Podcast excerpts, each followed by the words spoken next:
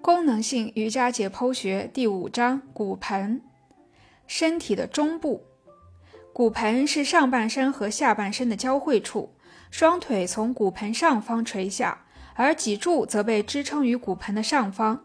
所有能带动大腿骨及股骨的肌肉都附着在骨盆上或跨过骨盆。许多能带动脊柱的肌肉，如腹肌，都附着在骨盆上。我认为，在站立时，骨盆是身体的第二基础，或者说高位基础。第一基础是双脚，双脚间接地支撑着骨盆。你可以把骨盆想象成一个碗，在这个碗的下面有两根棍子及双腿支撑着它。这两根棍子之一向前移动，碗的姿势就会改变，碗就会向一侧倾斜。